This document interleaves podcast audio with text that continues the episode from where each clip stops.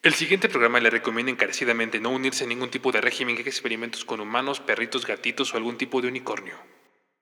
Bienvenidos a Curioso Podcast, el podcast donde siempre aprendes algo nuevo, aunque inútil. Me llamo Fer y hoy vamos a hablar de uno de los médicos más notorios y siniestros de la Segunda Guerra Mundial.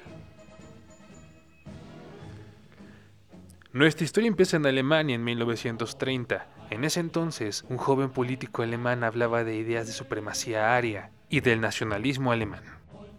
Sin embargo, esta historia no habla de él.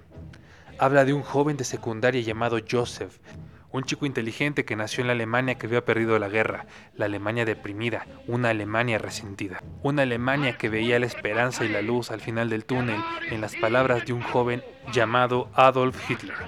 Y fueron las palabras de Adolf las que hicieron mella en la carrera de Joseph, carrera que se enfocó en demostrar la idea de la supremacía aria a través de la ciencia. Fueron estas metas las que le valieron a Joseph simpatía ante el régimen, y para 1940, durante la Segunda Guerra Mundial, Joseph Mengele ya era parte de la SS. En 1941 recibió su primera Cruz de Hierro y en 1943 fue ascendido a capitán de la SS. Fue en este mismo año en el que tuvo la oportunidad de realizar experimentos genéticos con humanos en el campo de concentración de Auschwitz.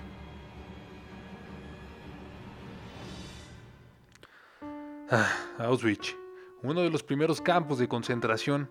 En 1941 Adolf Hitler decidió que los judíos no merecían derechos y encerró a muchos aquí. La muerte por hambre, deshidratación o simplemente por las pésimas condiciones sanitarias eran el pan de todos los días. Y la llegada del doctor solo empeorar las cosas. Joseph creía que a través de los gemelos iba a poder encontrar la clave para aumentar la tasa de natalidad en los alemanes. Por esta razón sometió a muchísimos hermanos a pruebas y estudios crueles, sin tener en cuenta la salud física y mental de sus víctimas. Un día decidió experimentar con el tema de los siameses. Cogió a dos hermanos gemelos y los cosió por la espalda. Este proceso no llevó ningún tipo de anestesia ni cuidados posteriores, lo cual terminó en la muerte de los hermanos. Joseph repitió este proceso múltiples veces a través de su carrera. Joseph también, para mejorar las técnicas para curar a las personas heridas por gas mostaza, empezó a meter a prisioneros a estas cámaras de gas y los rociaba con gas mostaza. El gas mostaza posee propiedades mutágenas y cancerígenas. Las heridas que causa sanan muy despacio y son en extremo dolorosas. Además, algunas veces causan daños irreparables. Joseph Mengele metió muchísimos prisioneros judíos aquí. Metió a tanta gente que hoy en día todavía se recuerda en los campos de concentración por las cámaras de gas. Esto sumado a experimentos como inyectar tifus, provocar gangrena, provocar el cambio de ojos inyectando químicos directamente al iris, y matar de inanición a millones de personas solamente para averiguar cuánto dura una persona sin comer, le valieron el apodo del ángel de la muerte. Afortunadamente en 1945 el ejército de la Unión Soviética arribó a Auschwitz. El ejército rojo liberó a los prisioneros y muchos tuvieron la oportunidad de contar su historia y es gracias a ellos que sabemos qué pasó en los campos de concentración. Lamentablemente Joseph desapareció antes de la llegada de los soviéticos, lo que le permitió huir y tuvo la oportunidad de emigrar a un lugar insospechado, Buenos Aires, Argentina.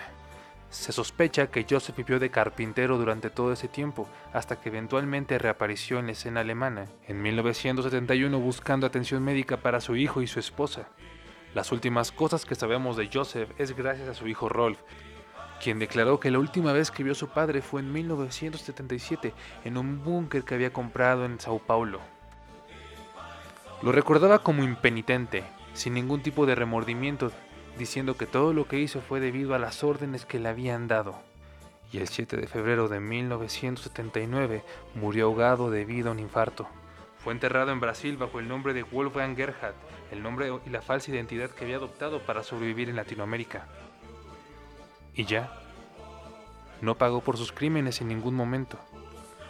Y lo curioso es que casi ningún alto mando alemán lo hizo.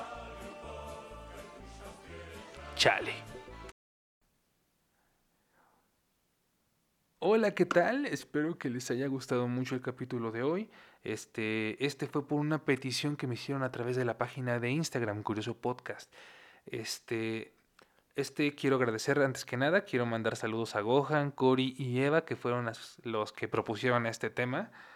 Y espero que les haya gustado. Recuerden que pueden seguir el podcast como curioso-podcast en Instagram y me pueden seguir a mí como Ford Castañón también en Instagram. Nos vemos el próximo capítulo. Y sí, este salió en martes y el que sigue sale en jueves. Voy a tratar de hacer dos capítulos semanales, ya que alguna persona por ahí me lo pidió. Muchas gracias, Kike, por esa recomendación. Bueno, también quiero agradecer a Ernie y a Fanny que me ayudaron también dándome alguna crítica constructiva para mejorar este podcast. Este y ya, muchísimas gracias por estar aquí una semana más y nos vemos. Ciao.